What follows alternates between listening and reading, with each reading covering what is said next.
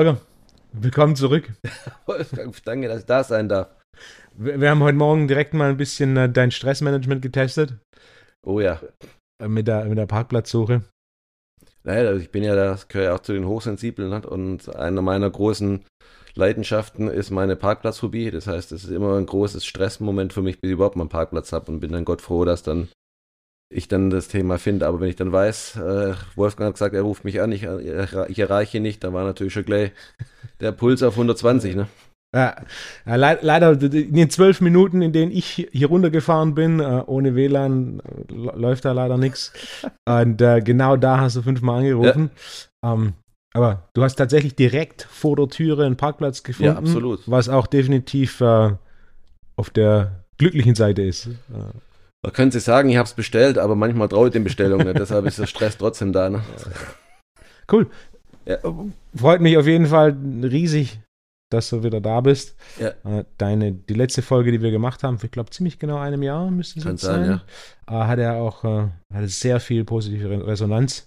So, ne, das große Thema, das wir da hatten, war ja im Endeffekt Mentaltraining für Sport und darüber hinaus oder Mentaltraining für Leistung. Mentaltraining, das tatsächlich funktioniert. Das war. Damals hast du noch gemeint, ich sei Mentaltrainer irgendwie. Ja. Ne? wenn, wenn, mich jemand, wenn mich jemand fragt, was, was du eigentlich machst, sage ich, du bist Mentaltrainer, auch wenn du dich gern, äh, wenn du dich selbst nicht gern als Mentaltrainer bezeichnest. Ah, das aber kriege ich Hochfrisur, wenn ich Haare hätte mit dem Thema Mentaltrainer, ne? weil das ist ja, Mentaltrainer und Sportpsychologe sind ja letztendlich so Schimpfwörter in Deutschland. Ne? Mhm. Das heißt ja immer, die haben dann einen in der Murmel, ne? Aber sagen wir, ein Profisportler, der jetzt sagen wir, ab einem gewissen Niveau, die haben keine mentalen Schwächen. Die haben andere Themen, die sie triggern oder mit denen sie gerade konfrontiert werden. Ein Jahr ist vergangen. Ja. Was, äh, Wahnsinn. Äh, was gibt's bei dir Neues, Holger? Ja, du, es läuft richtig gut. Also auch schon vor, vor dem Podcast hatte auch viel Resonanz auf dem Podcast. Interessanterweise viel von hochsensiblen, nicht erkannten hochsensiblen, möglicherweise hochsensiblen und auch viele Hochbegabte. Parallel baue ich ja momentan auch noch mein, die neue Firma auf, lr-team.de, kleiner Werbeblock, weil muss sein, wollte. Gerne. Das habe ich im Frosch im Hals vor lauter. Wir haben vorher äh, fachgesimmelt über Weine, also sind wir beide Freaks. Ne? Von daher, vielleicht so trockener Hals, vielleicht ja. müssten wir jetzt irgendeinen Weißwein schön frühen Morgen trinken. Aber gut, ich werde es gleich hinkriegen. So, ja, Lernen-Team, das heißt im Endeffekt, es kommen ja völlig neue Themen auch in, auf deutschen, in deutschen Unternehmen zu, auch im Profisport. Das heißt, letztendlich, das war jahrelang Arbeitgebermarkt, wir haben jetzt einen Arbeitnehmermarkt, viele sind noch gar nicht darauf vorbereitet. Wir haben in Unternehmen heute bis zu vier verschiedene Generationen. Wir haben die junge Generation, die Generation Y, die ja völlig anders tickt wie die anderen. Das Führungsthema wird sich kolossal verändern. Also wir stehen vor anspruchsvollen äh, Herausforderungen ja, und wir und Schrägstrich ich mittendrin und du ja auch körperlich. Ne? Gerade das mit dem Thema Arbeitgebermarkt hat mich echt in den letzten ein, zwei Jahren fasziniert, da ich mehrfach mit Agenturen in Kontakt war, deren Aufgabe ist, quasi Arbeitgeber Arbeitnehmermarkt, so rum. Äh, die, die, deren Aufgabe ist, äh, Arbeitgeber interessanter für Arbeitnehmer zu machen. Ich hatte sogar einmal Kontakt mit jemandem, die Werbung geschalten haben, wo ich dann gefragt habe, warum braucht ihr für euer Unternehmen Werbung? Und das ist eigentlich, ihr seid ja voll. Und sagte, ja, ja, es geht nicht darum, Kunden zu akquirieren, sondern mit der Werbung geht es darum, äh, für potenzielle Mitarbeiter attraktiv zu erscheinen und dann über die Werbung statt Kunden Mitarbeiter zu generieren, was ja vor, vor 10, 20 Jahren ist ja mehr oder weniger unvorstellbar, dass, dass man sowas macht. Heute ist es normal. Ja, du, früher hieß es ja, der Kunde ist König. Heute ist der Kunde nicht mehr König, sondern Mitarbeiter ist König. Ja, und früher hat man halt gesagt, okay, wenn einer schon nicht gut war, okay, weg. Und der nächste, da warten schon fünf andere für dich. Heute äh, schickt man einen weg, guckt ins Wartezimmer und sieht halt keinen, gell? weil es ist halt keiner da. Ne? Und früher war es natürlich wichtig, äh, mehr ja, so dieses Geldthema war halt wichtig, dass ich da genügend Geld habe und heute sind ganz andere Faktoren wichtig. Ne? So das Oberste ist, äh, werde ich von meinem Chef wahrgenommen. Und dann kommt das Zweite, wie, wie ist das so mit meinen Mitarbeitern, also Kollegen, ist, findet da was statt und das Dritte ist erst Geld. Also das ist schon spannend, was da, was da jetzt auch passiert ist. Ne? Das, was ich immer wieder höre, ist so quasi dieses Thema Wertschätzung und Kritik. Genau. Also ich hätte mich gestern erst mit einem unterhalten, der, die auch jemand abgeworben hatten für eine höhere Position.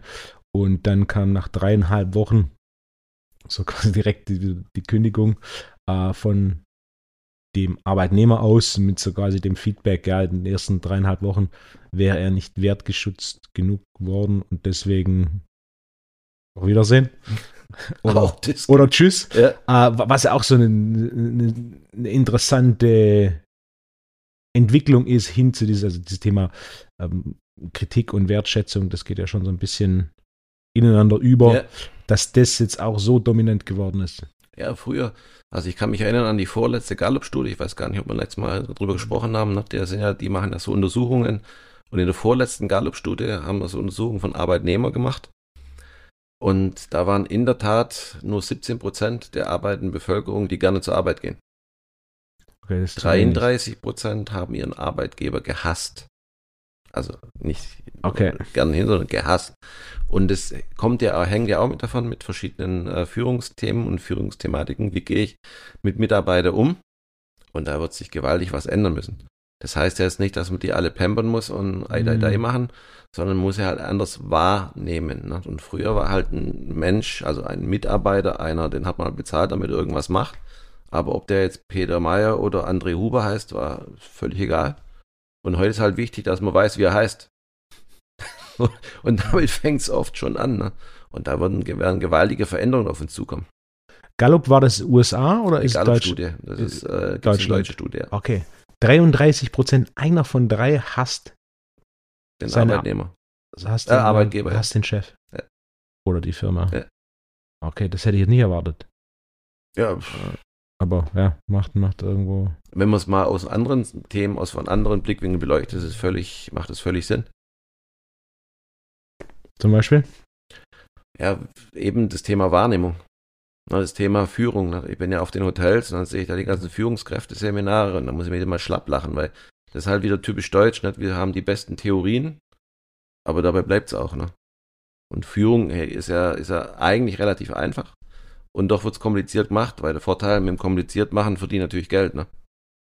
Einfach machen nicht. Das ist wie beim Golf. Ne? Mhm. Beim Golf lernt, erlebt der Golftrainer ja, weil er immer was Technisches findet. Ne? Aber dass letztendlich Golf zwischen den Ohren entschieden wird, darauf wird viel zu wenig Wert gelegt. Ne? Und so ist beim Arbeiten, aber so bei der Führungskraft ja auch. Es gibt ein paar einfache Grundprinzipien, da braucht man so an sich selber denken. Wenn man immer jeden Tag einen auf die Fresse haut, dann geht natürlich nicht ganz zur Arbeit. Ne? Ich dachte immer, je lauter ich den Mitarbeiter anschreie, desto schneller arbeitet er. Äh, das mag vielleicht mal früher funktioniert haben und dieses Schreien passt auch, wenn du es alle halbe Jahr mal machst, als Stilmittel, nicht? aber wenn du zwei, dreimal schreist, du wer schreit, verliert. Und das Problem ist ja, dann kommt er, sagt er, ich guck mal, ich ja, häng mal meinen Rüssel aus dem Fenster und sag, ach übrigens, ich suche einen neuen Arbeitgeber und ja, kaum der Arm gehoben sind schon drei da. Ne?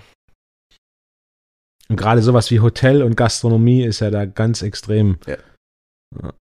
Also ich habe, ich kenne einen Bekanntenkreis Hotelrestaurant im tiefen Schwarzwald. Die haben mittlerweile schon 3,8 geboten für, für, für Servicekraftwerke ne? kriegen aber nichts. Das heißt, ja. die nehmen nur noch begrenzte Anzahl an Gäste auf. Sie kriegen keine Menschen. Verrückt, ja. Und das ist auch mit der, das ist Stimme geworden. Exakt das gleiche Szenario kenne ich auch hier aus Stuttgart, wo nicht mal so dieses Thema, ja, du musst quasi gut bezahlen und dann noch Glück haben. Und du brauchst ein gutes Umfeld. Die Leute wollen erstmal Probe arbeiten und dann musst du auch das Glück haben, dass du jemanden findest, der on top auch noch eine gewisse Kompetenz und ja. Arbeitsbereitschaft mitbringt, um den Job zu machen. Und wir haben natürlich in Deutschland uns auch selber ein bisschen ins Knie geschossen, weil durch die Corona war auf einmal Homeoffice da. Also wir sind ja mit ein paar Unternehmen drin und auf einmal sind alle Homeoffice und irgendwann fangen die meisten an zu sagen, ja, so ein so Büro wäre schon mal dufte, ne? Und es war von der Vorstand runter, nur noch Homeoffice machen zu machen, ne? Dann denke ich, hey, was soll das denn sein, Dass da natürlich eine soziale Vereinsamung stattfindet, ich glaube, da brauchen wir nicht drüber reden. Ne? Und da dann wieder rauszukommen, ist wieder größer. Ne? Aber man ist halt von einem Extrem, also immer morgens bis abends im, im Büro, ins andere Extrem gekommen und jetzt kommt so, eine, so ein goldener Mittelweg, ne? weil anders geht es auch gar nicht. Wir Menschen sind Herdentiere. Der Hybrid, äh, ja. je, nach, je nach Job und Person, mehr oder weniger. Aber die, die Freiheit, ich glaube, so ein bisschen das Ding, es funktioniert, was ja gerade hier so im Mittelstand, habe ich auch von vielen gehört, so dieses Homeoffice keine Chance, da arbeitet niemand mehr was. Jetzt musste man, sieht, es funktioniert doch noch, je nach Position und. Persönlichkeit, Ja. teilweise ganz gut. Ähm, und dass man jetzt so ein bisschen, ich glaube, ne, gerade hier als Stuttgarter auch mit dem Verkehr, wenn du überlegst, was du an Verkehr lösen könntest oder auch an, ähm, an äh, Wohnraumsituationen, je nachdem, wie viel Büro du gerade noch pro Woche hast, ist natürlich dann deutlich äh, wesentlich einfacher möglich, dass du auch weiter rausziehst. Wenn du jeden Tag eine Stunde pendelst, one way, das ist nicht gut. Aber wenn du halt irgendwie sagst, du bist zwei Tage die Woche im Büro und dann halt noch das Pendeln drin hast, dann so das Wohnraumproblem könnte man, ne? Da kann man in Balingen wohnen, in Stuttgart arbeiten. Was, wenn du das täglich machen würdest, Aber da brauchst du viele Podcasts, die du hören kannst. Ne? Also, ja, Also- nicht funktioniert, aber so, dass da ein bisschen die, die Möglichkeit geschaffen wird, dass man da eine Balance schafft zwischen das ist richtig. Aber wir haben ja jetzt so eine, die sogenannte Generation Y, die ja sowieso nicht so diese Nachhaltigkeit in bestimmten Themen hat, außer jetzt zum Beispiel, die können wahnsinnig gut mit elektronischen Geräten umgehen. Ne? Und dann noch äh, mit, mit dem Thema Homeoffice. Also da höre ich von vielen Unternehmen, dass natürlich da auch wirklich Defizite sind, weil wenn du halt dann in der Schlafanzughose den ganzen Tag dein, dein Zeug machst, also nicht, nichts gegen die Schlafanzughose, aber äh, das hat ja auch was mit, mit Mindset zu tun, mit Einstellung zu tun. Ne? Das wäre jetzt, wenn du jetzt der Schlafanzughose Online-Kurs gibst für, für Krafttraining. Ne? ja, äh, klar, Die Energie ist natürlich klar, was darüber kommt. Und wenn du den, den, äh, die Brücke schlägst zum Thema Training, was ja. Ja. verrückt ist bei dem Homeoffice ist, also es gibt ja viele Büroangestellte, die schon keine Schritte machen, die sich einfach nicht bewegen. Und mit dem Ho- Homeoffice ist es ja noch mal drastischer, wo du, Absolut. wo du halt Leute hast, die ein paar hundert Schritte am Tag machen und der Rest der Zeit quasi. Ja? Die Schritte sind abhängig von der Größe der Ich Wohnung. wollte es gerade sagen, ein paar hundert haben wir gerade Ja. überlegt, so zwischen Klo, Schlafzimmer, Büro und Küche. äh, Und, Äh, aber genau da, das ist es halt auch. Ne? Und da ist schon, es ist manchmal verrückt, wenn du siehst, so gerade mit dem Thema Bewegung, da geht man ja immer so ein bisschen von sich aus, so wie man sich selbst bewegt, ist so ein bisschen das normale Bewegungsniveau. Und Ja. dann hast du halt so das Spektrum von, am einen Ende des Spektrums ist klassischerweise so Kellner, wo dann mal ganz schnell 30, 35.000 Schritte am Tag zusammenkommen und die dann quasi, ist das ist normal? Ne? Ja. Äh, und, äh, und dann auf dem anderen Ende vom Spektrum hast du so Büroangestellten, die Angestellte, die dann quasi von zu Hause mit dem Auto ins Büro fahren, aus dem Parkhaus ins Büro laufen, den ganzen Tag dort sitzen, mehr oder weniger, und halt irgendwie auf ihre 700, 800 Schritte am Tag kommen. Was ja dann, ne, für beide ist es irgendwie so normal, ohne zu realisieren, dass die Differenz halt schon extrem ist. Auf alle Fälle. Und vor allen Dingen, das sind halt viele für ihr Körpergewicht halt zu klein, gell? ja, das, das heißt, wachsen ist die Lösung, sagst du. Wenn es geht, aber ich glaube, da, da, das werden wir wahrscheinlich beide nicht hinkriegen. Aber du siehst ja auch diese, dieses Thema äh, Handy. Mhm. Na, ich weiß gar nicht, was, was schätzt du? Da hat man Untersuchungen gemacht, Bundesliga-Vereine, wie, wie lange die am, pro Tag am Handy sind. Ich glaube, wir hatten es letztes Mal schon, aber Ich hatte, ich hatte letztes Jahr auch mit einem Bundesliga-Verein zu tun und da Ja. kam auch diese Statistik auf und es waren entweder sechs oder acht Stunden. 8 Stunden Acht 20. Stunden, acht Stunden 20. Verrückt, ja. Ja, also Besprechung, gab Besprechung vor dem Spiel, haben sie eingeführt, dass quasi Handyverbot ist, weil sonst immer noch die ein oder andere, der ein oder andere, da sind es acht Stunden, acht Stunden 20. Ja gut, du musst dir überlegen, du kriegst ja alle Informationen vorab schon auf Handy. Die haben ja alle diese speziellen Apps. Also du wirst ja erzogen, dass du das da letztendlich immer, du kriegst deine ganzen Abläufe auf Handy, du hast, kriegst ja alles aufs Handy. Das heißt, ohne Handy, das wird ja weniger gesprochen, auch dort. Ich meine, da steht ja, früher hat man gesagt, okay, morgen Training um 9. Heute sagt man immer morgen Training um 9, heute schreibt man halt morgen Training um 9. Ne? Und, und da kommt natürlich schon ein Haufen zusammen. Ne? Aber das ist ja beim normalen Arbeitgeber, oder wir kennen es ja auch, ich glaube, wir haben auch immer unsere paar Stunden Handy pro Mhm. Tag. Ja. Das geht gar nicht anders. Es hat sich ja mehr oder weniger auch hinentwickelt zu so einem, ja, das ist kein Telefon mehr, sondern Minicomputer, Ja. So wie es heute verwendet wird. Mit den ganzen kommunikativen Problemen, die dadurch entstehen. Ist schon, kommt so ein spannendes Thema auf uns zu. Und natürlich auch bei den Jüngeren, das ist das, was ich jetzt gesehen habe, auch mit dem, was ich da letztes Jahr mit dem Bundesliga-Verein gearbeitet habe, äh, zum Thema ja, Kommunikation. Also das ist der klassische Beispiel, der, der Bundesliga-Spieler wird vegan Wie effektiv das jetzt ist, sei mal hingestellt, Ja. aber warum wird er vegan? Weil er halt irgendeinem Influencer oder Influencerin folgt und die dann quasi mehr zu sagen hat zum Thema Ernährung als jetzt die Person, die der Verein dafür angestellt hat oder die der Verein dafür beauftragt hat, ähm, das Thema auszubilden, so gerade dieses ne, bei den jüngeren Spielern, womit ich auch mit allen Sportarten zu tun habe, dass quasi dieses Influencer versus Experte, Ja. Da bist du natürlich deutlich näher an, äh, an dem Spieler, an dem Sportler und hast da Einfluss, der aus meiner Sicht mehr unterhaltend ist als tatsächlich zielführend. teilweise auch sinnbefreit, aber letztendlich, äh, das ist halt die Welt im Momentan. Und da müssen die, die arbeiten gehen jeden Tag und ob die auch Profisportler natürlich auch klarkommen. Und man sagt halt immer so allgemein, so Fußball, bla bla, alles drum und dran, aber es ist nicht so einfach da, bei sich zu bleiben und an, an seiner eigenen Entwicklung zu arbeiten und auch zu verstehen, hey, äh, an was arbeite ich überhaupt? Und auch zu verstehen, wer bin ich? Du arbeitest jetzt schon ne, über ein Jahrzehnt mit Profisportlern, 20 deutlich Jahre, mehr. Ja. Und das heißt, du hast jetzt mit Profisportlern vor dem Smartphone gearbeitet. Und äh, du arbeitest mit Profisportlern seit 8 Stunden 20 am Tag Smartphone. Da gehöre ich auch dazu, bei den, oftmals das, zu den 8 Stunden 20, Ja? äh, ja, weil wenn ich mit denen telefoniere. Ah, okay. Es gibt ja mittlerweile auch viele Online-Sessions, also die, der, die Mhm. Kommunikationswege sind natürlich anders wie damals. Damals gab es zwar auch Handy, du erinnerst dich, Flo, die ersten D4, Mannesmann Mobilfunk. genau, und, und dann Communicator, den alle hatten. Ne? Also das Thema Mobilfunk war damals auch stark, aber da hast du halt telefoniert. Aber heute hast du noch ganz andere Sachen. Aber es ist schon spannend, wie sich da Was ist der größte wie- Unterschied, den du siehst, oder die größte Entwicklung in den 20 Jahren von Mannesmann Mobilfunk, Telefon so groß wie ein Sixpack Hm. Bier, hin zu äh, äh, Minicomputer, iPhone? Also du meinst im Umgang mit den Spielern? Ja. Also im Endeffekt ist es einfach so, dass die Spieler, die Sportler heute in viel kürzerer Zeit viel mehr Informationen verarbeiten müssen.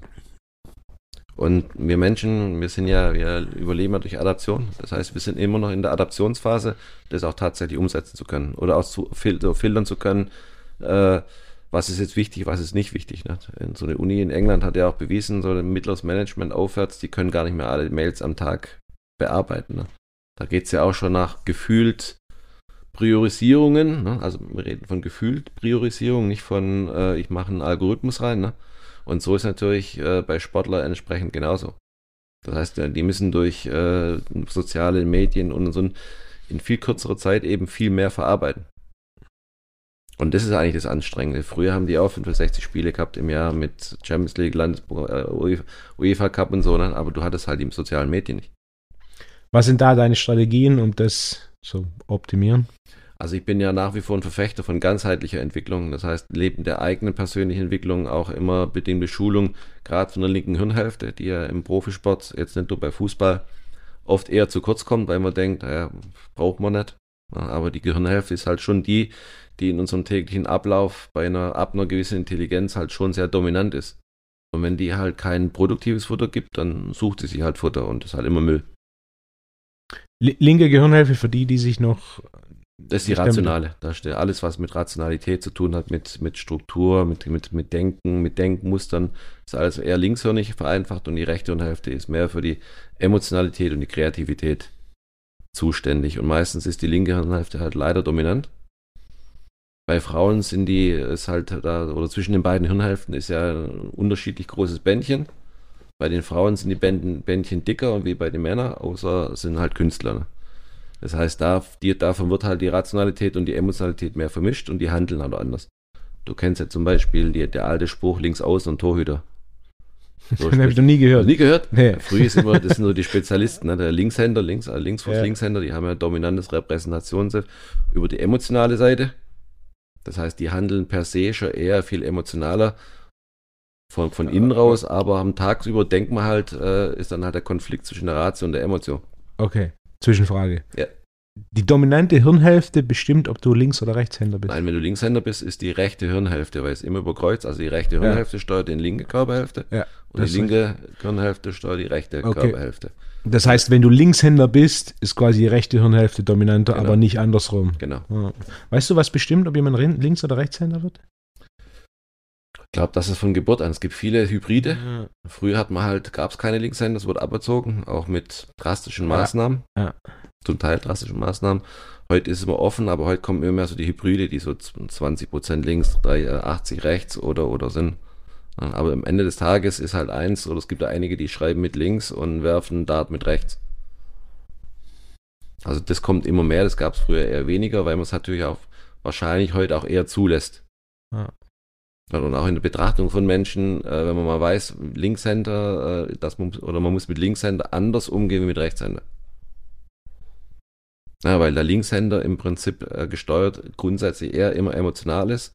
Und wenn er natürlich sehr intelligent ist, im Optimalfall die Logik eins ist, aber oftmals bei D natürlich das Gefühl sagt, mach A und der Kopf sagt, nee, mach mal B. Und dann hast du halt diese, Konflikt. ja, diese Konflikte, ne? diese Konfliktsituation. Die sogenannten, wie soll ich sagen, sogenannten, aber die halt dann sehr entscheidungsstark sind, ne? also gar nicht entscheiden können. Ja. Und da geht es einfach darum, gerade zum Beispiel im Sport, dass man halt der, der Intuition, dem Gefühl, dem Dominanten einfach folgt. Wenn du natürlich weniger intelligent bist, ist natürlich einfacher. Weil dann sagt die linke Hirnhälfte auch nicht viel dazu. Ne? Ja. Aber je intelligenter du bist, desto mehr Optionen schafft er die linke Gehirnhälfte und dann arbeitet halt links gegen rechts. Das ist aber auch bei, bei in Anführungszeichen Rechtshändern so, weil die linke, die rechte Hirnhälfte ist ja auch da, aber die ist halt nicht das Dominante. Und trotzdem ist natürlich auf der anderen, auf einer anderen Ebene, die emotionale Ebene entscheidend, was passiert mit uns. Was sind da so Strategien, wenn du jemand hast, wo die, die linke recht dominant ist, aber die, die rechte nur ein Stück drunter, um die so ein bisschen in, äh, in Harmonie oder in Wechselspiel, ein Balance. produktives Wechselspiel zu bringen? Also der Linkshänder, dass er erstmal auch lernt, mit, der, mit seiner Emotionalität besser umzugehen und die auch auszuleben. Gerade mein Lieblingsbeispiel, Thema Kampfsport. Ein, äh, die sind ja immer oftmals auch kreativ oder, oder wenn sie halt rational gesteuert sind, sagen, ja, ich bin ja gar nicht kreativ, aber wenn man dann mal näher geht, dann sind sie sehr wohl kreativ. Also dass sie in dem Bereich einfach auch sich weiterbilden, aber gleichzeitig natürlich auch für die Ratio Futter geben. Ne? Deshalb bin ich Verfechter davon, dass auch Profi, dass auch Profi oder gerade Profisportler äh, sich mit Themen beschäftigen, wo die, die linke rationale Gehirnhälfte auch geschult wird.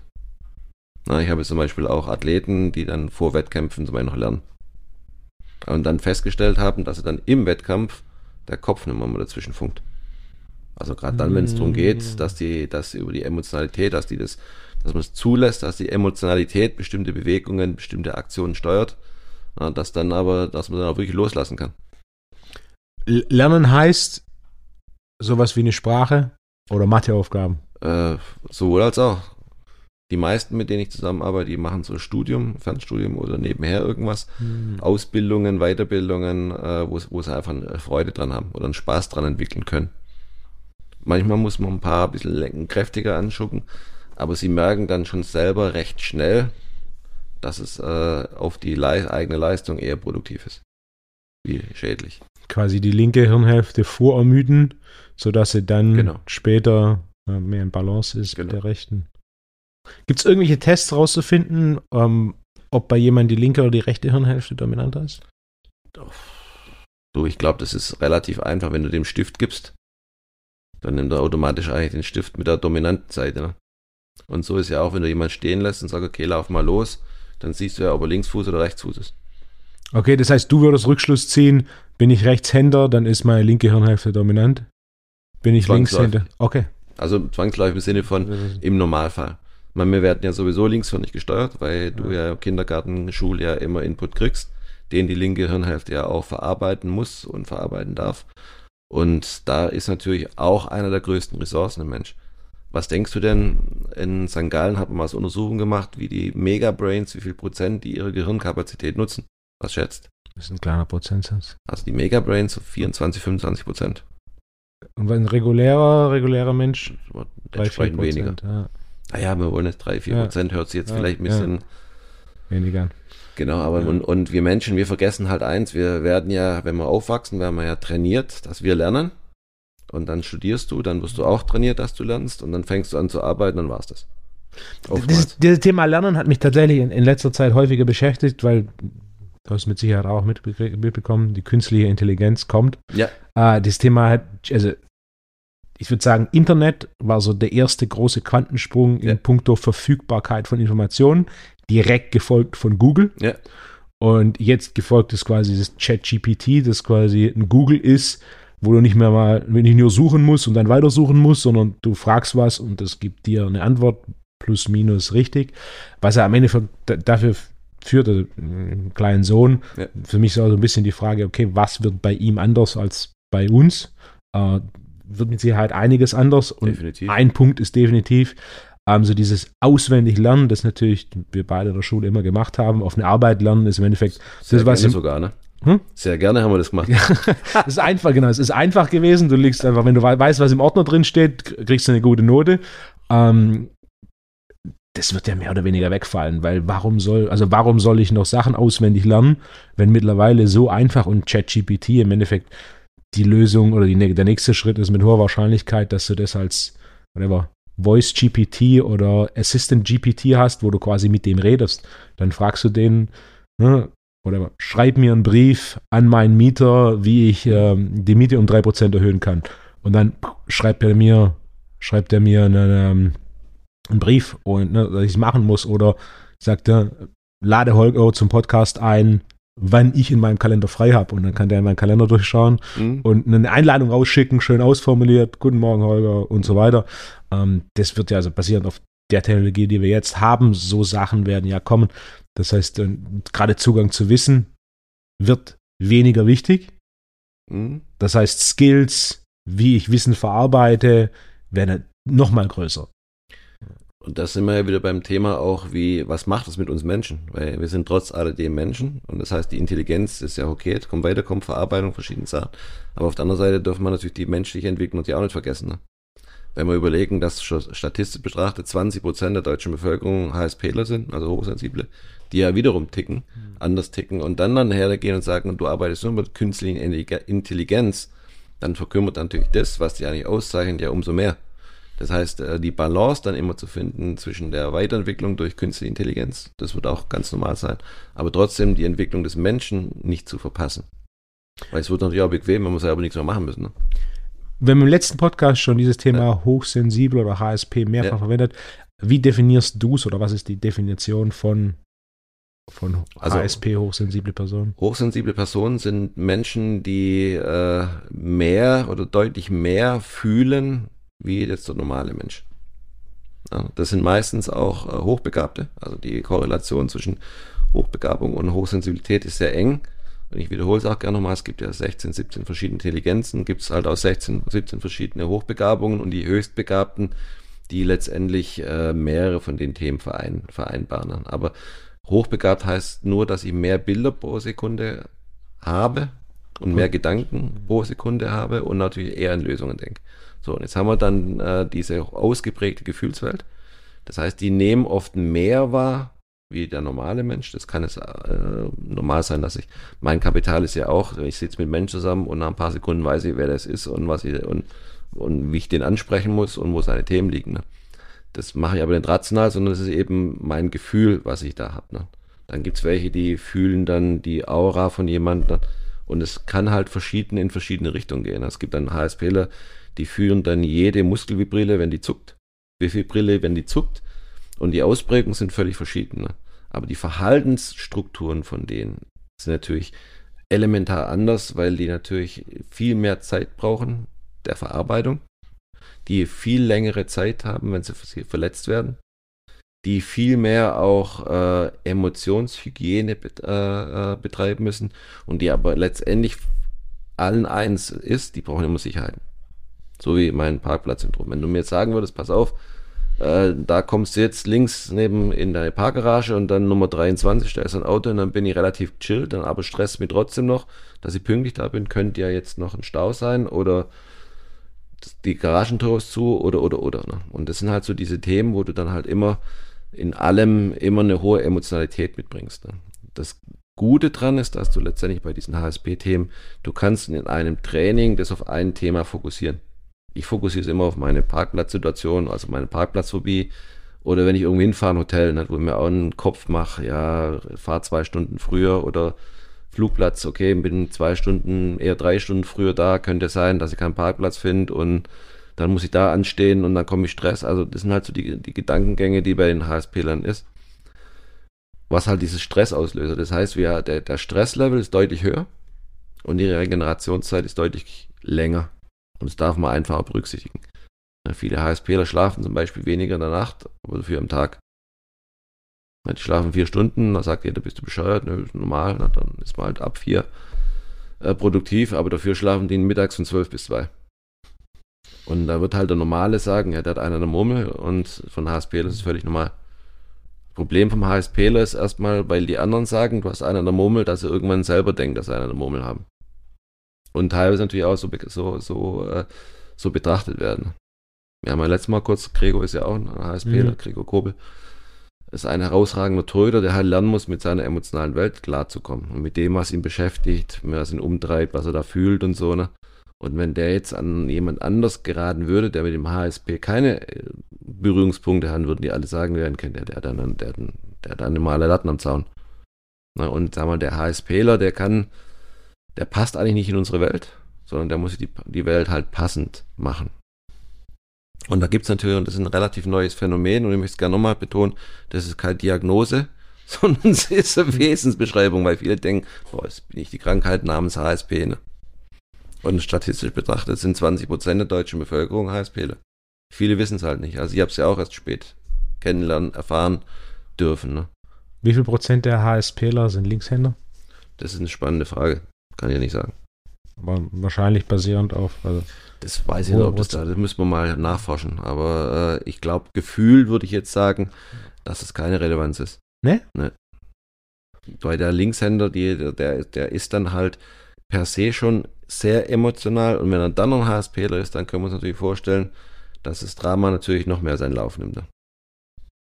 Und wenn ich jetzt so in der, in der Retro-Perspektive ein paar Sportler, mit denen ich lange gearbeitet habe, so betrachte, mit dem Wissen von heute über HSP, da hätte ich da viel mehr bei denen bewirken können. Und das macht mich manchmal schon traurig, dass ich die zwar immer als sensible Persönlichkeiten wahrgenommen habe und auch gesehen habe und auch mit denen gearbeitet habe, aber mit dem Thema HSP und deren Eigenschaften natürlich das eine ganz andere Qualität hätte.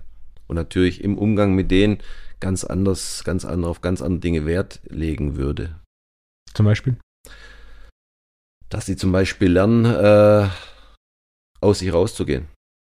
Weil viele HSPler denken, sie sind keine HSPler oder haben halt gelernt, dass sie in ihrer, in ihrer Emotionsrange immer versuchen, nahe der Nulllinie zu kommen. Weil sie, wenn sie drüber rauskommen, gelernt haben, dass es immer negativ ist einfaches Beispiel, die sind halt oft auch jähzorniger. Die, die, die können von null auf in, also in Bruchteil einer Sekunde von normaler Befindlichkeit in eine extreme Emotionalität reinkommen. Mach das mal in der Schule. Dreimal. dann stehst du dreimal in der Ecke und, oh. ne, und dann kriegst Ritalin wegen ADSA und so, ne? Also das ist nicht einfach für die, ne? weil du merkst dann einfach, dass du anders bist. Und mit dem anderen Anderssein kommen viele nicht klar. Also bin ich ja selber lange mhm. Jahre nicht klar gekommen. Jetzt geht's. Mhm. Ja, vor allem, wenn es Anderssein dann noch als negativ wahrgenommen genau. wird. Ja, ich kenne viele HSPler, die wirklich drunter leiden ne? und auch angegangen werden, weil die halt einfach anders ticken oder dann auch das Thema verletzt reagieren und sensibel sein. Ne? Wir hatten es ja Eingang auch von von Unternehmen. Ne? Das ist die, die, der Inhalt von Führungskräften in den jetzt und in den nächsten Jahrzehnten ist das Thema sensibel sein. Erstmal sich selber gegenüber dazu zu stehen, dass man es ist. Weil wir Männer ja noch erzogen worden sind, ein deutscher Junge weint nicht, ein Mann zeigt keine Gefühle, ein Mann ist sensibel, das ist ja auch ein Schimpfwort an Unternehmen, ne? dass es einfach normal wird. Und normal wird es ja dann, wenn ich mich selber damit beschäftige. Und ich kriege, habe viele Führungskräfte, die mit dem Thema Sensibilität halt nochmal gar nichts anfangen können am Anfang. Und wenn du es aber gleichzeitig HSPler bist, kannst du dir vorstellen, in welchem Spannungsverhältnis du lebst und welche Kompensationsmechanismen du dann brauchst. Und die gehen dann von Alkohol, Drogen hin zu Extremsport, zu Spiel- und Sexsucht. Und Erfolgssucht auch. Weil du musst ja, musst ja das kompensieren, kompensieren das Thema. Ja ist ja auch kein Switch, der so von heute auf morgen passieren wird. Und das Interessante ist, das gleiche Spiel gibt es ja auch im Sport. Genau. Also gerade so das klassische, so denken wir zurück, so 70er, 80er Jahre, so der erste, der erste Höhepunkt der Sportwissenschaften, wo es quasi der, der mehr trainiert, ist erfolgreicher genau. und der, der müde ist, ist egal, weiter trainieren. Und quasi alle alle runtergrinden mhm. und wer dann am Ende vom Tag überlebt, ist quasi dein äh, Weltmeister, Olympiasieger oder was ja, auch immer in dem Sport auch, ist. Ja, du hast auch einen Tennis gesehen. Da gab es eine Zeit lang, äh, haben immer irgendwelche russischen Tennisspielerinnen Grand Slams gewonnen. Die haben es einmal gewonnen, vielleicht zweimal und danach waren sie weg, mhm. tot, also verletzt. Ja. ja. Und die hatten halt in, in äh, Moskau da Zentren und da war Survival of the Fittest, ne? Und wenn du durchkommen bist, hast halt, war halt klar, dass du halt relativ weit kommst. Aber natürlich auch mit dem Thema, mh, hm, nicht nachhaltig. Gewichtheben ist gleiches Beispiel. Es gibt ja. die Bulgaren, die in den 70er, 80er so super erfolgreich waren, aber am Ende vom Tag, du hast einen olympischen Zyklus gehabt mhm. und bis auf ein einziger hat niemand mehrere olympische Zyklen erfolgreich überstanden. Und da war, was die gemacht haben, was grundsätzlich fürs Thema Wettkampf äh, nicht schlecht ist, aber was halt äh, viel Material kostet ist, was die gemacht haben, ist zwölf Wochen ging die Saison, also letztes Wochenende war der Hauptwettkampf und es gab jedes Wochenende einen Wettkampf, mhm. Nationalmannschaftsintern, Nationalmannschaft, die erweiterte Nationalmannschaft waren 20 Gewichtheber, äh, nur die ersten zehn sind dann zum Wettkampf gefahren und dann gab es jedes Wochenende Wettkampf und das Punkte gesammelt. Das okay. heißt, du musstest quasi Wochenende für Wochenende abliefern und wer dann am Ende die, die mit den 10, äh, die Top 10 mit den meisten Punkten, egal wie du, in welcher Form du warst und so weiter, sondern die, die quasi elf Wochenenden in Folge abgeliefert haben, waren die, die dann halt zur WM gefahren sind oder zur Olympia gefahren sind. Was dafür gesorgt hat, die waren damals auf so einem hohen Niveau. Das heißt, wenn du zur WM oder Olympia fährst, wo die für die meisten Nationen oder in jedem Sport im Endeffekt, du fährst dahin, das ist der größte Wettkampf mit der größten Anspannung, mit der größten Konkurrenz. Während wenn du damals Bulgare warst, war das halt das zwölfte Wochenende mhm. auf exakt dem gleichen Niveau, mit genau genommen dem gleichen Druck. Denn davor musstest du auch performen, sonst wärst du da nicht hingefahren. Und so waren die halt dafür bekannt, dass sie quasi abgeliefert haben. Die waren auch super, super erfolgreich. Die hatten weniger als ein, ein Zehntel der Gewichtheber im Gegensatz zu Russland und haben sich grundsätzlich in den Medaillen, im Medaillenspiegel mit Russland um Platz 1 oder 2 äh, gebettelt, während mhm. Russland Zahlen, keine sie mal, ich glaube, Russland hatte 60.000 Gewichtheber auf Wettkampfniveau und Bulgarien die 3.000 oder 4.000. So, so war die Differenz. Und trotzdem haben sie sich ständig äh, im Medaillenspiel gebettelt, aber halt einfach mit dem, äh, mit dem Nachteil, dass bei den Bulgaren du hattest einen olympischen Zyklus und dann war vorbei. Ja. ja. Ich war an so zwei, wo ich angefangen habe, äh, vor 20, 20 Jahre ungefähr, da hatte ich damals auch mit einer der größten Spieleberater im Bereich Handball ein paar Mal Gespräche, der mit dann, äh, und der hatte die russischen Handballer nach Deutschland gebracht. Was schätzt du, wie viele ein Trainingseinheiten die pro Woche hatten? Russische Nationalspieler, die haben damals Welthandball beherrscht. Also es gibt, es gibt sieben Tage, das heißt, ich würde sagen mindestens 14. 16. Plus Spiel. Plus Spiel. Ne? Und ja. die haben dann teilweise auch draußen trainiert bei minus 10 Grad. Es, es gibt Härte. Ja, und dann äh, sind die natürlich nach Deutschland gekommen, in die deutsche Bundesliga, und haben nicht performt. Und da kam ich damals ins Spiel, äh, wo ich dann auch dankend abgelehnt habe, weil ist ja klar, die kamen von 16 Einheiten auf 5. Und machen die den ganzen Tag? Ah, okay, weil das mein, mein erster Gedanke war, warum haben die nicht performt? Eigentlich sollten die ja jetzt super ja. kompensieren. Das heißt, die haben einen Haufen Blödsinn. Ja, die haben halt gesoffen alle. Okay. Die haben geraucht, die haben, die haben sonstige äh. Themen gemacht, die, die man okay. in der Sowjetunion damals nicht machen durfte. Ne? Aber die haben einfach nicht mehr, das war.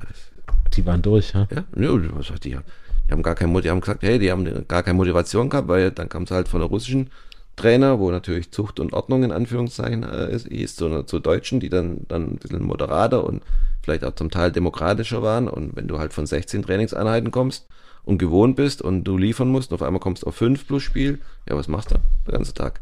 Muss ja die Zeit totschlagen. Und deshalb haben die, deshalb haben die nicht geliefert. Und der hat, man hat mir damals ein paar Gespräche, ob ich da mit den einen oder anderen mal, mal spiele. Ich war mal mit einem getroffen der, der, der, der, da waren halt die Weinflaschen, die Bierflaschen und weiter gesagt, was soll ich machen?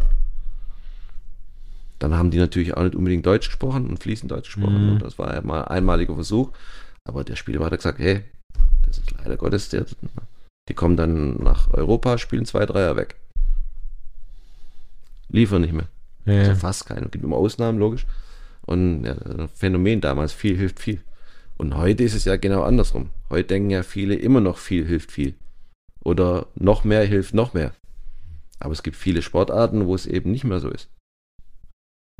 Und auch da praktisch, sag mal so, als ich dieses Wesensgerechte, äh, diese, also sich anzupassen, wir hatten eine HSPler, ne? das, also wenn du Weltklasse-Athlet bist, in, in, in, wo Speed reinkommen muss, also Rückschlagsportarten wie jetzt ja. Tennis, Tischtennis und so, musst du hochbegabt sein.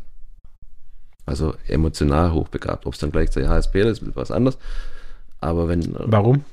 Der HSP, du quasi schneller denken kannst, ja. als du rational genau. denkst. Es gibt die HSPler, die natürlich nicht hochbegabt sind, die ein normales Denk, Geschwindigkeit auch haben. Mhm. Und es gibt die, die dann hochbegabt sind, die natürlich noch deutlich schneller sind. Ne?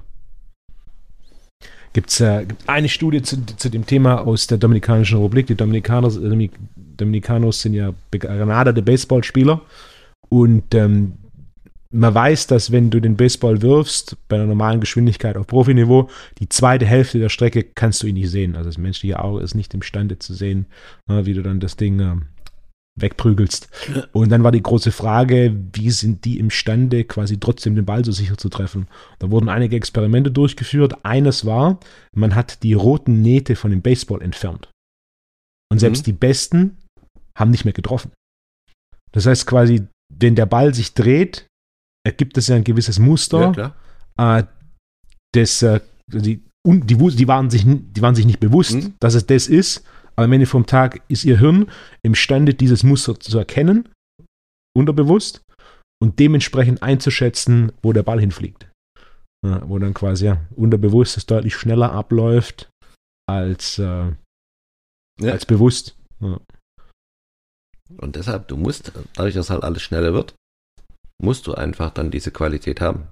Wenn du die nicht hast, hast du ein Problem. Nicht? Wenn du jetzt aber, ja, jetzt haben wir ja 20 Prozent statistisch HSPler, dann kannst du ja überrechnen, dass in der Kabine vom VfB oder von Bayern ja mindestens 20 Prozent HSPler, Klammer auf, vermutlich sogar ein paar mehr, mehr Klammer ja. zu ist.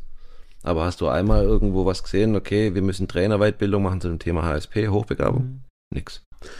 Was interessant ist, wo, wo, ich, wo ich dann vor einem Jahr mal mich auseinandergesetzt habe, da weißt du vielleicht mehr, ist, dass quasi ein Talent von Jürgen Klopp ist, da so ein bisschen unterschiedliche Persönlichkeiten erkennt und dann mit denen unterschiedlich kommuniziert und das so wohl eine seiner Stärken ist, warum er so ein Team zusammenbringt der fühlt halt, also ob er jetzt weiß, dass es so ist, Oder ist mal vielleicht ein anderes Thema. Vielleicht, vielleicht, vielleicht, vielleicht hört Kloppo ja mal den Podcast. Ne?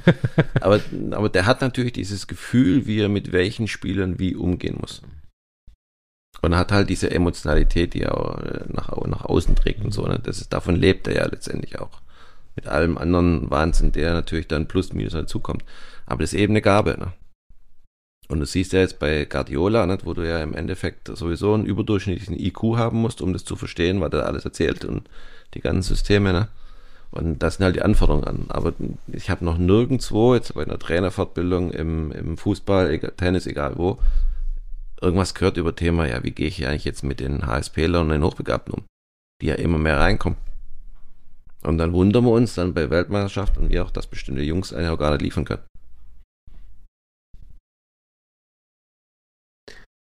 Na, das hat man ja. ja. auch jetzt gesehen, die Weltmeisterschaft war jetzt ja nicht so erfolgreich. Und auch da vom Mindset her, nicht? und du hast ja jetzt dann im letzten Spiel, hast du, glaube gegen Costa Rica spielen müssen. Ich weiß gar nicht mehr. Also, 4-2 haben sie gewonnen, daran ja, du, ja, genau, irgendwie, ne? sonst war lange ist. Und, weißt, und die Spanier haben, glaube ich, 7-0 gegen oder irgendwas gegen die gewonnen. Ne? Und dann haben die, du hast aber nicht einen gehört, der dann auch vorher gesagt hat, also mit Rechnung mentale Einstellung, ja, hey, hauen halt mal die, den schenken mal 10 ein. Und wenn es mal die Chancen zusammenrechnet, die Deutschland gehabt hatte, der wäre ja 10 überhaupt kein Problem gewesen. Aber wenn du sagst, naja, Hauptsache gewinnen, wir müssen unsere Hausaufgaben erledigen, müssen gewinnen und so, ne? Das siehst du ja auch letztendlich, was äh, Einstellung, Thema mentales, mentale Einstellung, welche Fehler da auch letztendlich gemacht werden. Ne? Oder auch im Umkehrschluss dann natürlich wieder Richtung HSP, wenn du zum HSPler sagst, okay, jetzt mach mal so eine Fratze, was sie da vom ersten Spiel gemacht haben, so mit dem Mund zu und so, und der will das gar nicht, dann weißt du natürlich im Anschluss, dass der nicht vernünftig performt weil der was machen muss, was er eigentlich gar nicht will, aber mitmachen muss, weil es erwartet wird. Und du weißt es selber, das kennst du ja vielleicht von dir auch, wenn dann Druck aufgebaut wird, du musst mhm. es jetzt so machen, dann sind wir zwar eher Typen, die sagen, ja, müssen, tun wir schon, aber wir machen es nicht. Also, ne, und dann ja, bist du halt auch wieder. machen wir auch keinen Mannschaftssport. Genau, deshalb, deshalb sind wir, wir aber, aber, aber, das macht ja in so einem Menschen auch was, ne? Ja. Und das heißt im Endeffekt, du ver, verpulverst Energie, körperliche Energie, emotionale Energie in eine Scheiße rein, die fehlt natürlich dann anschließend. Ja. So ein bisschen der Hunger. Das ist so von, von ich ich glaube, Costa, Costa Rica-Spiel, wenn das das 4-2 war, ich habe, glaube ich, die letzten paar Minuten gesehen. Und dann vom Finale habe ich auch die Verlängerung und das Elfmeterschießen geschaut. Das war das Einzige, was ich von der WM tatsächlich im Ganzen mhm. gesehen habe. Der Rest habe ich, gibt da mittlerweile so schön auf YouTube die Zusammenfassung. Ja. Kriege ich in sechs bis acht Minuten, sehe ich alles, was ich sehen ja, will.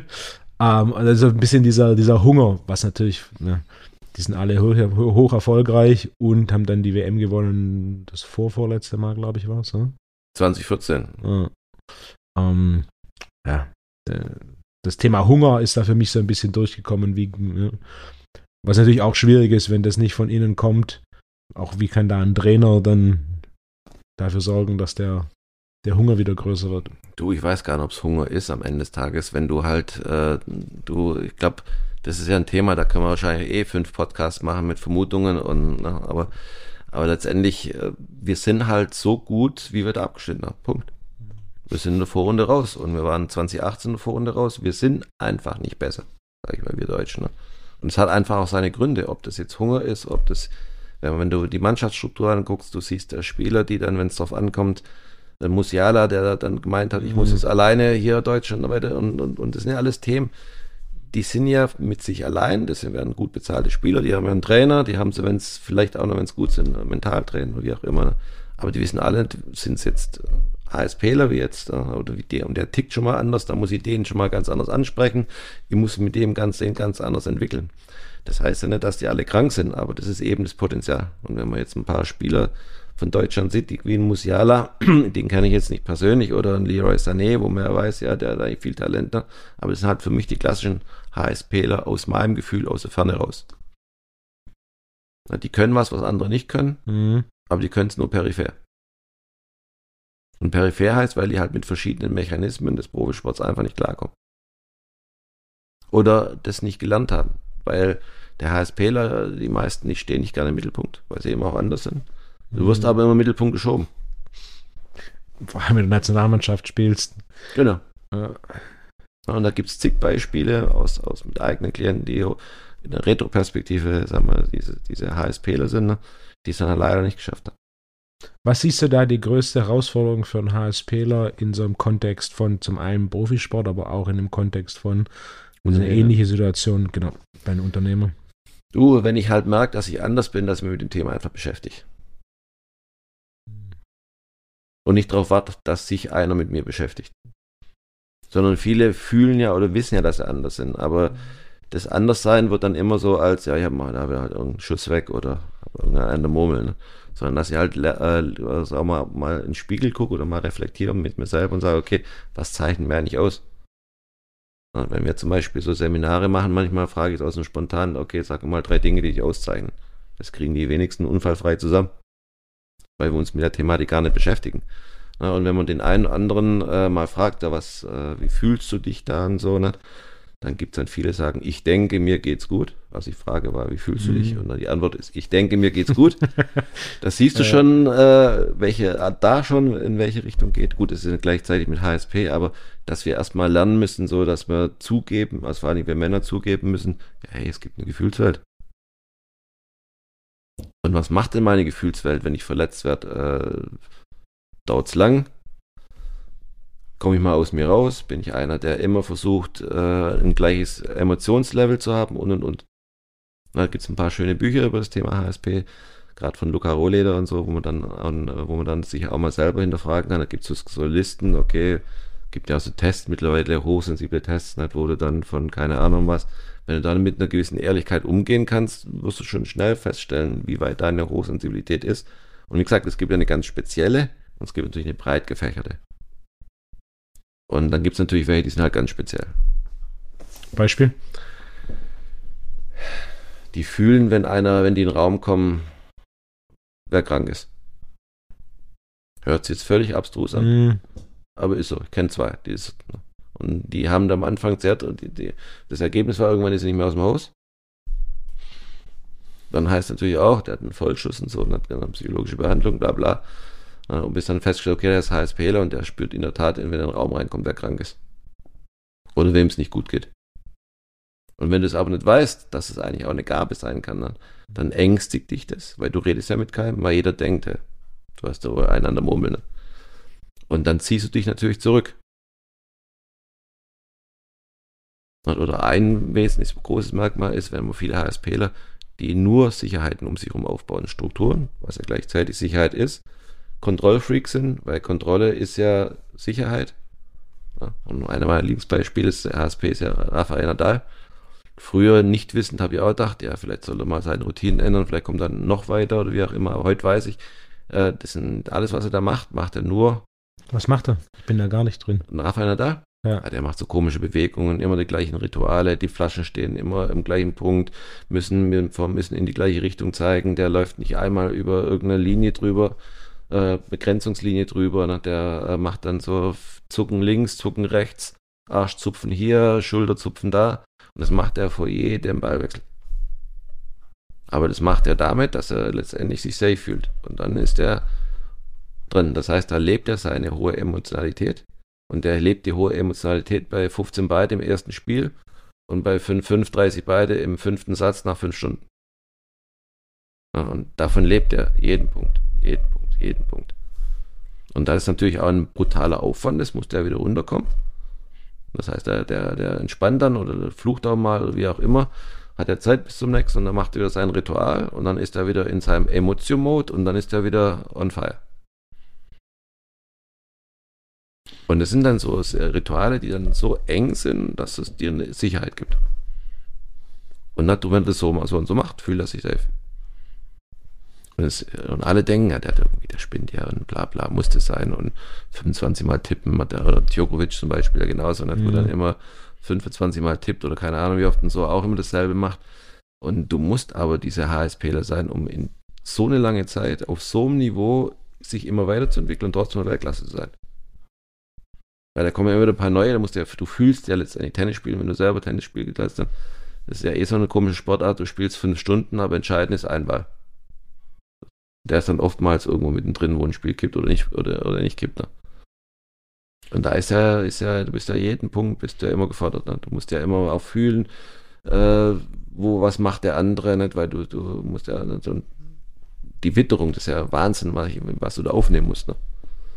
Und das wird halt noch viel zu wenig berücksichtigt.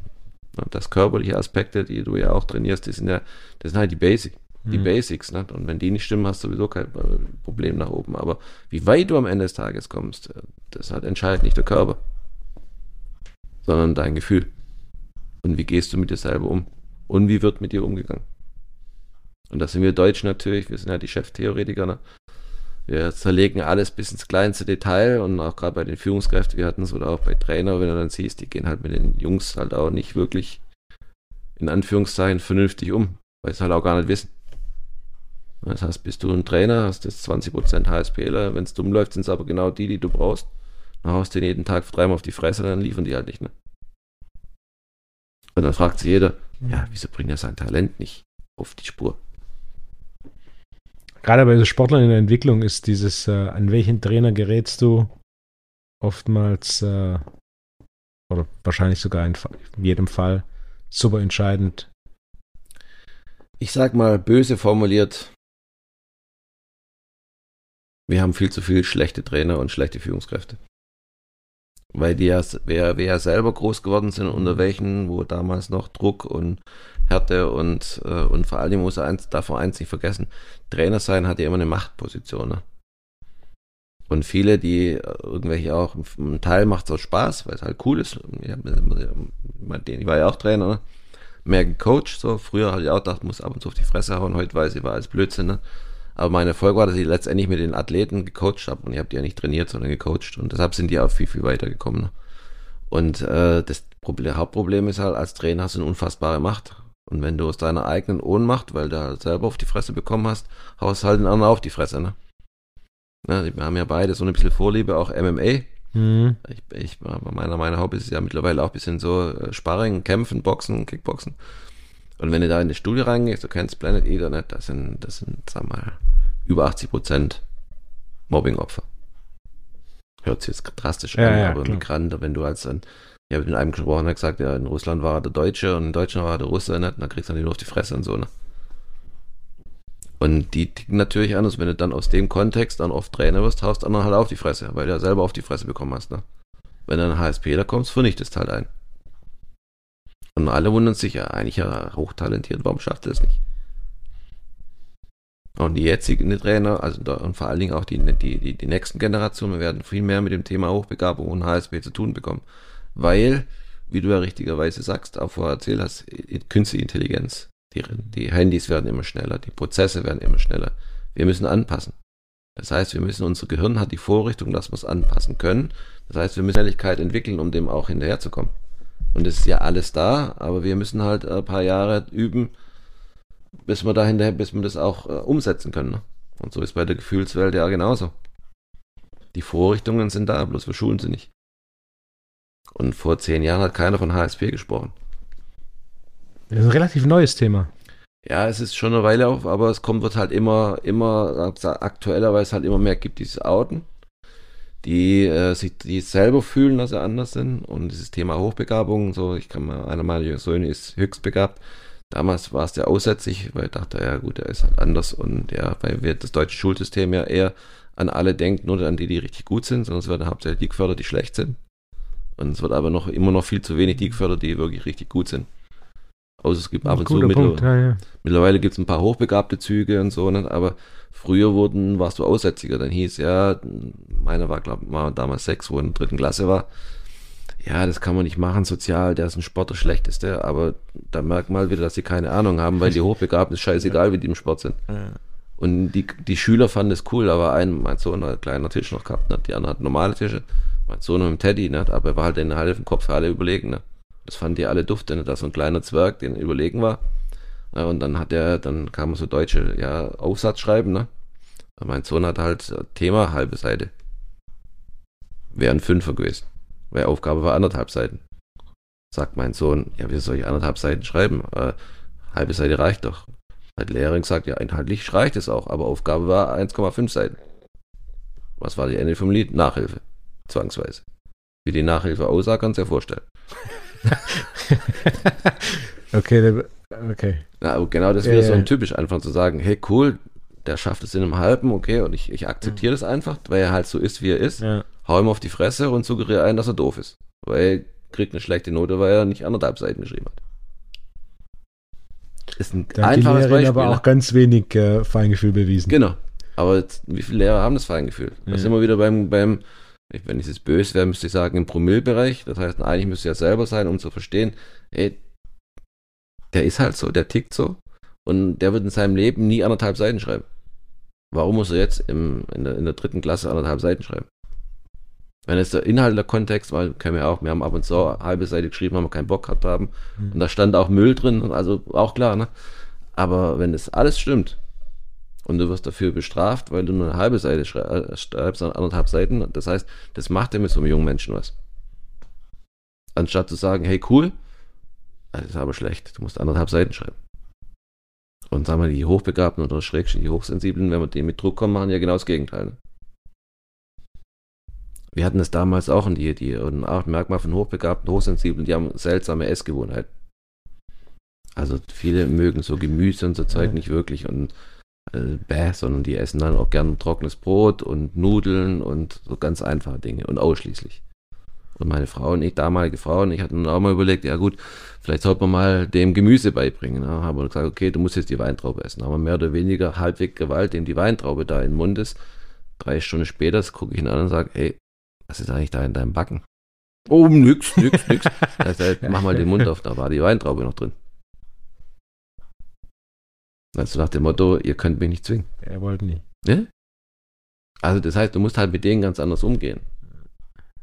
Und auch Dinge akzeptieren, die man bei anderen Dingen, äh, bei anderen Menschen halt vielleicht nicht akzeptiert. Also wir Deutsche sind oft gleich machen, alle müssen genau gleich sein, aber manche sind halt doch gleicher, ne?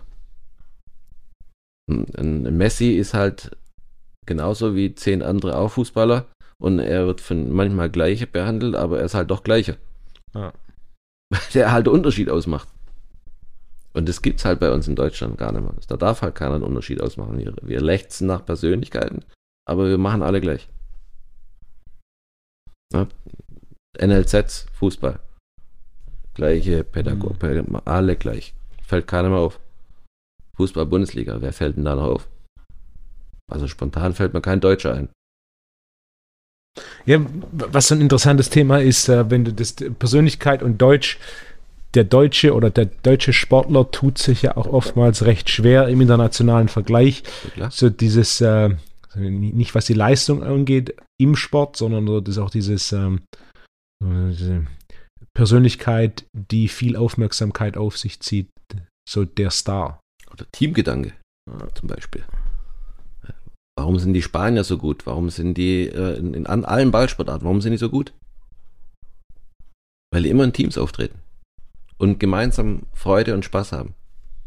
Ja, wenn du gerade Spanien, warum Spanien in allen Ballsportarten so gut? Basketball führend, Handball ja, führend, Golf führend, Tennis führend. Gut, dann gibt es ein paar böse sagen, ja, die machen böse, böse Doping und so, ne? Aber was die anderen alle nicht. Genau. Aber äh, was die halt alle haben, ist Teamgedanken. Ja, du wirst zum Beispiel in Deutschland keine zwei Golfer gemeinsam trainieren sehen. Weil der eine Golfer über den anderen denkt, ja, wenn ich dem jetzt helfe oder wenn wir miteinander mhm. arbeiten, dann nimmt er mir einen Sponsorenvertrag weg. Und es wird denen ja auch suggeriert. Und wer ja suggeriert ist, sind einerseits die Eltern und natürlich aber auch Trainer. Und wir haben in allen, sagen wir mal, ballsportrelevanten Themen, haben wir einfach, sind wir nicht mehr die Besten. Warum sind wir nicht mehr die Besten? Bei uns gibt es keinen Teamgedanken mehr oder zu wenig Teamgedanken und es gibt keine Typen mehr. Die, ja, haben, wir, die haben wir aberzogen. Ja. Ja. Und so ist auch bei Führungskräften, wenn du jetzt in viele Führungsebenen reingehst, ist eine Gleichmacherei. Und wie führen die meisten? Okay, ich hau die anderen auf die Fresse. Ja, das mit den Typen ist mir mehr und mehr aufgefallen. Wo, kennst du das Interview? Das ist so eine Talkrunde mit Thomas Helmer und Mario Basler zum Thema die Nacht vor der Champions League, vom Champions League Finale. Ja, kenne ich Geschichte. Ja, das, für die, mir, mir, ist vorher schon in den Kopf gekommen ich also ich habe es mehrfach angeschaut, ich fand es super lustig, es war eine Talkrunde und dann hat äh, Mario Basler erzählt, dass er halt in der Nacht vor dem Champions League Finale an der Bar saß und ein Bierchen getrunken hat. Und dann irgendwann weit nach Mitternacht kam dann der Trainer hat gesagt so, Mario, Bett gehen. Und dann sagt er, nee, nee, ich muss noch ein Bierchen trinken. Ja. Und irgendwann war es so 4 Uhr morgens und dann kommt Uli Hoeneß und sagt, Mario, du gehst jetzt ins Bett oder du spielst morgen nicht. Meint er, dann können wir auch nicht gewinnen. ich meine, Basler ist zum Beispiel, ist, ich, gut, ich kenne jetzt Mario Basler nicht persönlich, ne, aber gefühlt ist es auch ein HSPler. Weil der hat ja von seiner Genialität gelebt. Und der hat halt völlig andere Verhaltensstrukturen. Aber das ist einer der wenigen, dem es halt scheißegal war. Also zumindest sagt er so und tut so nicht? und handelt so. Ne? Aber der hat ja auch eine Gefühlswelt. Und da äh, Alkohol und Zigaretten, dafür war er. Ist die Kompensation. Dafür wäre er ja schon bekannt. Dafür saufst du mehr. Na, aber das, das ist ja nicht der einzige. Also ich kenne aktuelle Bundesligaspieler, die schlafen teilweise vor Spielen nicht. Mhm. Und bringen Weltklasseleistungen. Was eigentlich nicht geht. Mhm. Aber trotzdem geht.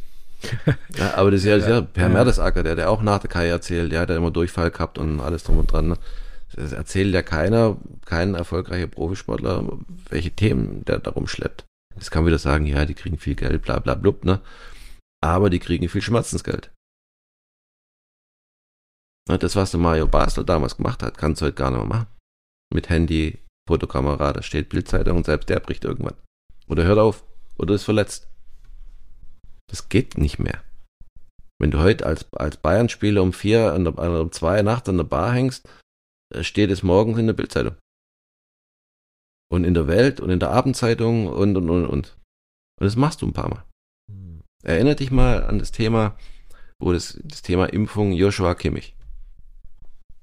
Der war vorher der überragende Bayern-Spieler. Jetzt guck mal, seitdem, seit er filetiert worden ist in der Presse, weil er sich nicht geimpft hat und alles, bla, wie der Notendurchschnitt ist. Und wie viele Spiele der wirklich so überragend hat wie davor.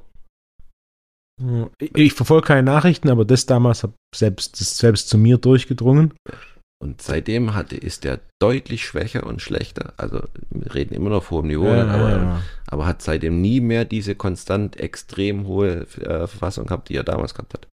Weil er halt durch die Medien mit Kakao durchgezogen ist. Impfung, bla bla blub. Mhm. Und jeder hat böse, böse und nochmal böse, böse. Ne? Oder auch Vielleicht erinnerst du dich noch vor grauen Vorzeiten Sabine Lisicki, sagt ja, Tennisspielerin. Name sagt mir was im Kontext. Die war mal im Wimbledon-Finale, ich glaube es war 2014. Und Wimbledon-Finale ist ja immer so, wenn du ums erste Mal in so ein Turnierfinale kommst und du spielst gegen einen, die schon mal dort war, verlierst du. Weil es eine, weil es eine ganz andere Energie ist, es ist eine ganz andere Mythos, eine ganz andere Emotionalität. Und alle haben Bum-Bumbine, weil es halt einen starken Aufschlag hat und alles, äh, Bundeskanzler, die Bundeskanzlerin hat gesagt, ja, hol den Pokal und Jogi Löw und dies und alles und so, ne. Die hat angefangen, bei 3-1, erster Satz oder 4-1 zu weinen. Die ist emotional komplett eingebrochen. Und seit 2014, seit diesem Wimbledon-Finale, hat die nicht mehr irgendwas, nicht mal ansatzweise irgendwas erreicht. Ob die jetzt HSP, will ich jetzt nicht ja. darüber äußern oder sowas, da müsste ich mit näher beschäftigen. Aber allein schon, was es damit macht, diese Erwartung, diese Erwartungshaltung an eine, an eine Spielerin, die das erste Mal im Leben überhaupt mal so weit kommt, ne? und dann völlig einbricht. Oder du erinnerst dich Brasilien gegen Deutschland 2014, 7-1. Mhm. Brasilien kriegt ein Tor und fällt komplett zusammen. Korrekt. Elf Weltklasse-Athleten, Weltklasse-Sportler, die davor und danach in der Form nie wieder zusammengebrochen sind. Warum sind sie zusammengebrochen? Druck. Genau. Ich erinnere mich noch, ich, ich wurde gefragt, was mein Tipp ist. Und ich glaube, ich habe, äh, mein Tipp war 3 zu 0 Führung zur Halbzeit, weil dann kann ich nämlich zur Halbzeitpause ins Bett gehen. Brasilien oder für Deutschland? Äh, für, für Deutschland. Okay, Äh, Und dann war es ja, glaube ich, 5-0 so ähnlich, glaube und ich. ich bin zur Halbzeitpause ins Bett gegangen. Und, und da hatten wir noch, die, die hätten wir zweistellig nach Hause geschickt und da gab es noch, okay, gut, wir machen es Ja, nicht ganz so und ja. so, ne? und da lässt man ein bisschen nach, weil das war ja ein elf Leute, die alle richtig gut kicken können. Brechen völlig zusammen. Komplett durch. Äh, Drei Tore, glaube ich, innerhalb von. Zwei, fünf Genau. Minuten gefühlt, ne? Also, ja, also das ging pop, pop, Ja. pop. Und da hätten noch viel mehr fallen können. Ne? Also, und das ist ja auch wieder das Thema, wie gehe ich mit Gefühlswelt um, mit Druck um, wie gehe ich mit der Erwartungshaltung um. Und wir hatten es ja auch mit, mit, mit dem Thema HSP-Lern, die natürlich nicht genau, wenn die dann, dann damit nicht damit klarkommen, die, die brechen ja viel eher. Und jeder fragt dann, ja scheiße, warum ist so ein Riesentalent?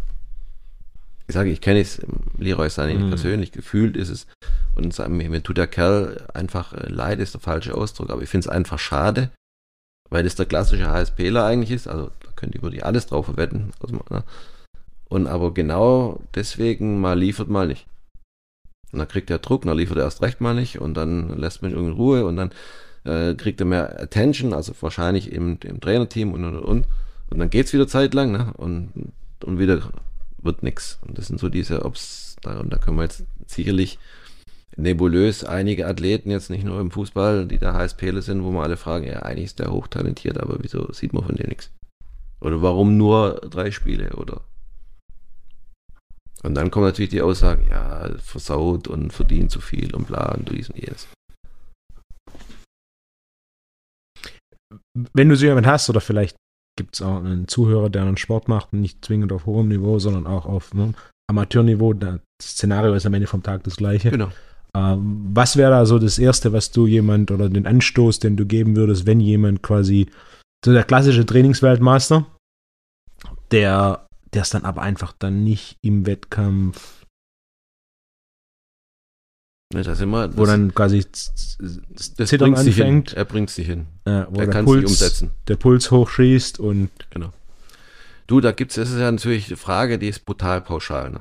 Und dann müsste man eigentlich theoretisch beantworten, okay, dann gibt's eine Antwort für HSPler und dann gibt's eine Antwort für die Normalos und dann gibt's die Antworten, die nicht intelligent sind. Also die einfach nur aus dem Gefühl raus an. Ne? Holger, Aber es weißt du gibt was? keine eine. Wir machen das als kurzen Cliffhanger. Wir machen eine kurze Espresso-Pause Coole Idee. und äh, dann hören wir uns in der nächsten Folge wieder. Können wir machen. Gute Woche. Gute Woche. Danke dir.